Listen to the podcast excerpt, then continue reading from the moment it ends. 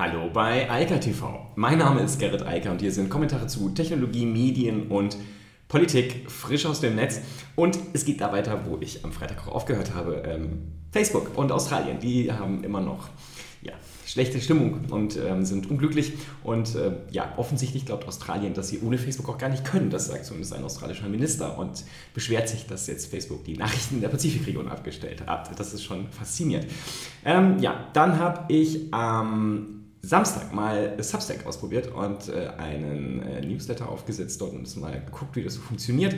Und ähm, bin eigentlich ganz beeindruckt und wundere mich jetzt insofern nicht mehr, dass Substack äh, so ein Medienecho im Moment bekommt. Das gehört zu einer größeren, ja, interessanten Entwicklung, die Medien gerade durchlaufen. Ja, und dann sind wir bei dem Thema Gig Economy. Da will nämlich LinkedIn, also Microsoft, einsteigen, während Uber gerade in UK richtig schmerzhafte, eine richtig schmerzhafte Gerichtsentscheidung verkraften muss und das könnte könnte auch für andere Länder interessant werden. Und dann gibt es zum Abschluss noch, ja, man mag das einfach gar nicht äh, sagen. Also NRW, das Land hier in Deutschland, hat jetzt gerade den Brock ausgekauft. Immerhin die Online-Version, aber das ist äh, schlimm genug. Für die Schulen natürlich.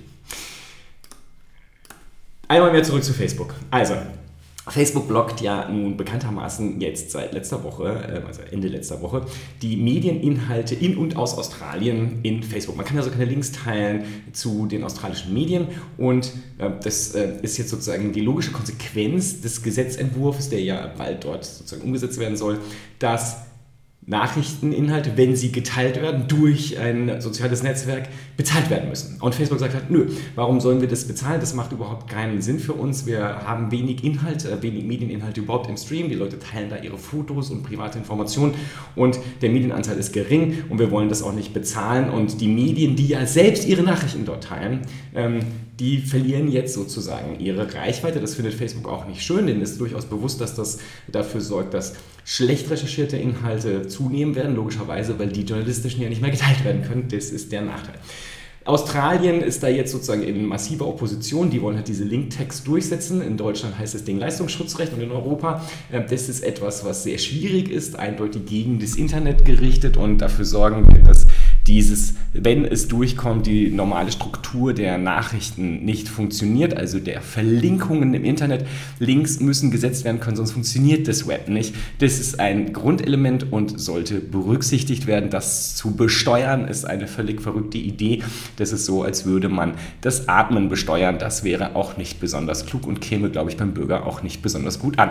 So, worum es aber jetzt geht, und das ist interessant, der australische Minister für Entwicklung und den Pazifik, die Pazifikregion, der sagt jetzt, ja, das, was Facebook da macht, ist eine Katastrophe, weil die, der gesamte Pazifik und insbesondere dort die Inseln und so weiter besonders abhängig wären von den Facebook-Nachrichten, weil die besonders günstig wären und äh, deshalb äh, während andere, die klassischen Nachrichtenanbieter von ähm, vielen Menschen dort gar nicht empfangen werden könnten und deshalb würde jetzt dort sozusagen der Nachrichtenfluss, der australische, in die Pazifikregion unterbunden.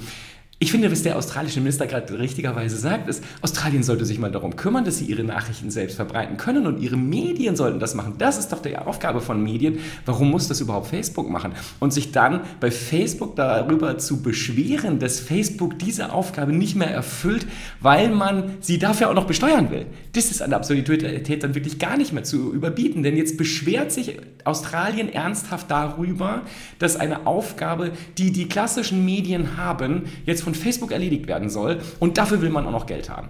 Also das, diese Argumentationslinie, die muss man auch erstmal sich durchdenken äh, und sie überhaupt dann ohne Peinlichkeit äußern. Also das ist schon äh, ziemlich äh, schwierig, vorsichtig ausgedrückt. Zeigt aber nur, wie offensichtlich wichtig Facebook tatsächlich für die Medienverbreitung äh, gerade in der, der, australischen Medien geworden ist.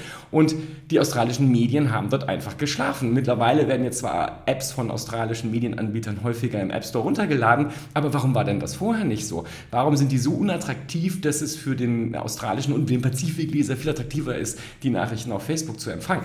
Das ist doch die Frage, die sich die Medienanbieter mal stellen müssen, statt dem Staat äh, die Frage zu stellen, warum er das nicht besteuert. Also, wie gesagt, insgesamt sehr, sehr schwieriges Thema. Und dieses Thema habe ich auch als Aufhänger für meinen privaten, persönlichen, ersten Newsletter genutzt auf Substack.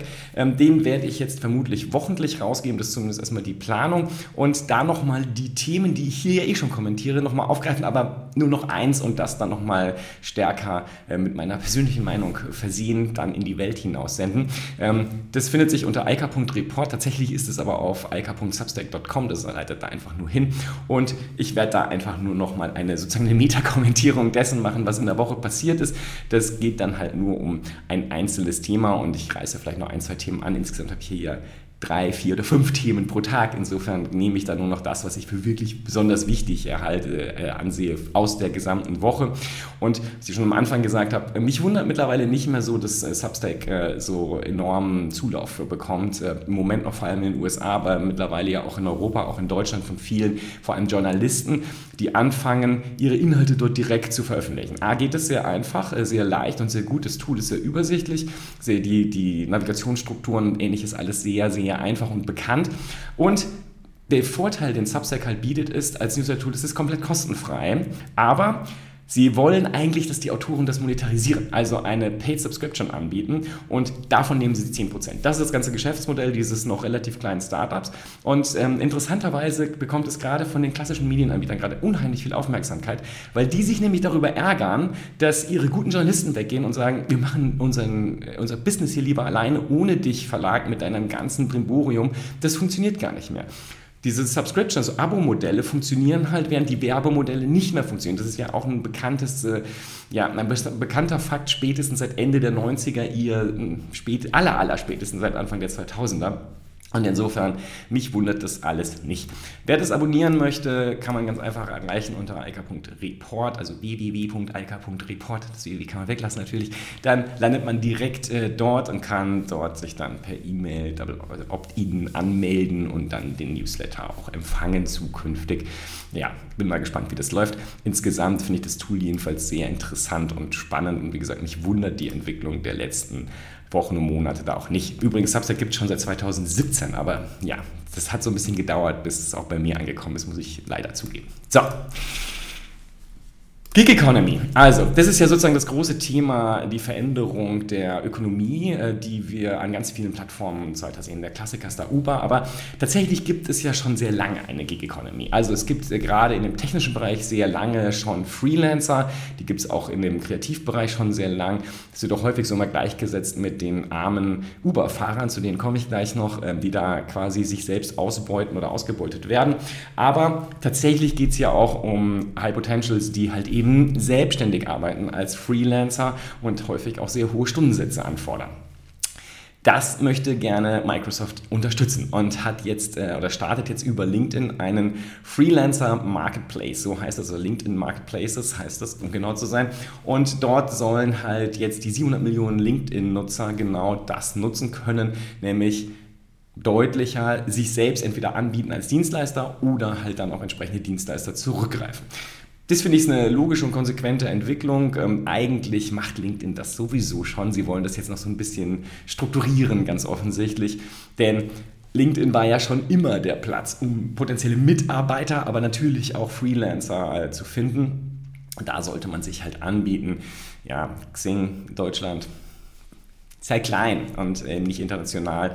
LinkedIn mit seinen 700 Millionen Usern ist schon ein bisschen andere Hausnummer. Die Schattenseite dieser Gig Economy kann man natürlich auch sehen, wobei das auch diskussionswürdig ist, aber Uber ist ein Problem. Uber sagt ja, unsere Fahrer, also nicht unsere Fahrer, sondern unsere Vertragspartner, das sind ja die Uber-Fahrer, ähm, die sind keine Mitarbeiter. Es sind keine Mitarbeiter, deshalb gelten die ganzen arbeitsrechtlichen äh, Anforderungen, die in jedem Staat natürlich unterschiedlich sind, aber halt an, eigentlich an einen Arbeitgeber gestellt werden, nicht. Denn das sind ja Vertragspartner, Freelancer, die halt für Uber Tätigkeiten erbringen, in dem Fall immer die gleiche, nämlich ein Taxifahrer sind oder Essen von A nach B fahren. Jetzt hat in Großbritannien das höchste Gericht dazu gesagt, sorry, das sind Mitarbeiter. Und äh, du musst die so behandeln, als wären die bei dir angestellt, Uber. Du bist mehr eine Agentur und die sind bei dir angestellt und du musst jetzt auch entsprechend dich an die Arbeitsschutzvorkehrungen und die ganzen arbeitsrechtlichen Anforderungen halten, die halt ein Arbeitgeber einzuhalten hat. Und das wird nicht nur für Uber gelten, sondern das wird natürlich die gesamte Gig-Economy in Großbritannien auf den Kopf stellen. Das wird sich massiv verändern müssen mit dieser äh, Gerichtsentscheidung werden sich auch die ganzen anderen Anbieter nicht mehr rausreden können. Äh, die Mitarbeitenden sind jetzt halt MitarbeiterInnen von Uber und den ganzen anderen Plattformanbietern, die die Gig Economy auch in UK natürlich vorwärts treiben. Und die spannende Frage, die ich mir halt stelle, ist, welche Auswirkungen wird das in die Welt haben? Denn Großbritannien ist jetzt nicht so ein kleines Land und äh, gehört ja immer noch zu Europa, auch wenn es nicht mehr zur EU gehört, leider. Ähm, ich bin mal gespannt, wie das hier weitergeht, denn ich vermute, dass die Argumentationslinie auch von anderen Gerichten ähnlich aufgegriffen werden wird und dass das ziemliche Veränderungen mit sich bringt, gerade für dieses untere Segment der Gig Economy, also wo es halt um die ganzen Fahrradfahrer, Uber-Fahrer und so weiter geht, die halt zum Teil weit unter Mindestlohn bezahlt werden und das natürlich alles eine ziemliche Katastrophe. Ja, Katastrophe. Letztes Thema, Bildung und Deutschland und Digitalisierung. Also Bildung, Deutschland, Digitalisierung, hat man drei Stichworte und hat schon ein Gefühl, was jetzt kommt. Also ähm, ich bin manchmal jedenfalls trotzdem immer noch überrascht, was so passiert. Das Land NRW hat gerade den Brockhaus gekauft für seine Schüler. Immerhin die Online-Version, ähm, zahlen dafür 2,6 Millionen Euro für die Lizenzen. Ähm, ja, und dann fragt man sich, was ist denn mit Wikipedia? Die ist öffentlich frei verfügbar, warum wird denn die nicht genutzt? Und wenn man jetzt schon was Spezielles für Schüler haben will, damit die Lehrer nicht so viel arbeiten müssen, ähm, dann kann man ja immer noch Lexikon nehmen. Das ist ja schon aufbereitet für Kinder und Jugendliche, damit da halt keine Informationen so verfügbar sind, die man vielleicht einem 10-Jährigen, 12-Jährigen, 14-Jährigen noch nicht zutraut. Also, warum kauft man den Brockhaus ein?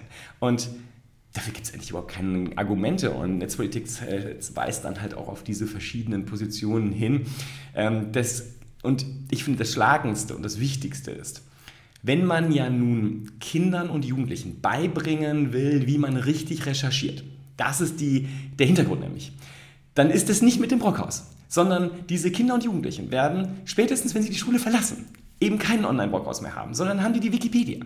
Und was meiner Meinung nach Kinder und Jugendliche in der Schule lernen müssen, ist, wie komme ich überhaupt klar mit den Informationen da draußen? Wie kann ich mir Methoden aneignen, dass ich verstehe, welche Informationen relevant sind, welche vertrauenswürdig sind, wie ich das Vertrauen, das ich da reinsetze, selbst validieren kann und wie ich dann zu einer fundierten eigenen Meinung zu dem Thema komme. Denn das ist ja das Nächste, dann wird gesagt, man braucht halt eine gesicherte Objektivität. Die gibt es nicht, auch beim Brockhaus nicht. Es gibt keine Objektivität von irgendwelchen Fakten. Ähm, ich bin der Letzte, der sich, äh, der sagt, es gibt keine Fakten mehr, aber ähm, man muss sich halt bei vielen Punkten, man sieht es gerade schön in der Corona-Pandemie, einfach auch damit anfreunden, dass sich zum Beispiel in der Wissenschaft permanent der Informations- und Wissensstand verändert. Man muss sich also permanent wieder da äh, rechtfertigen und an den aktuellen Stand anpassen.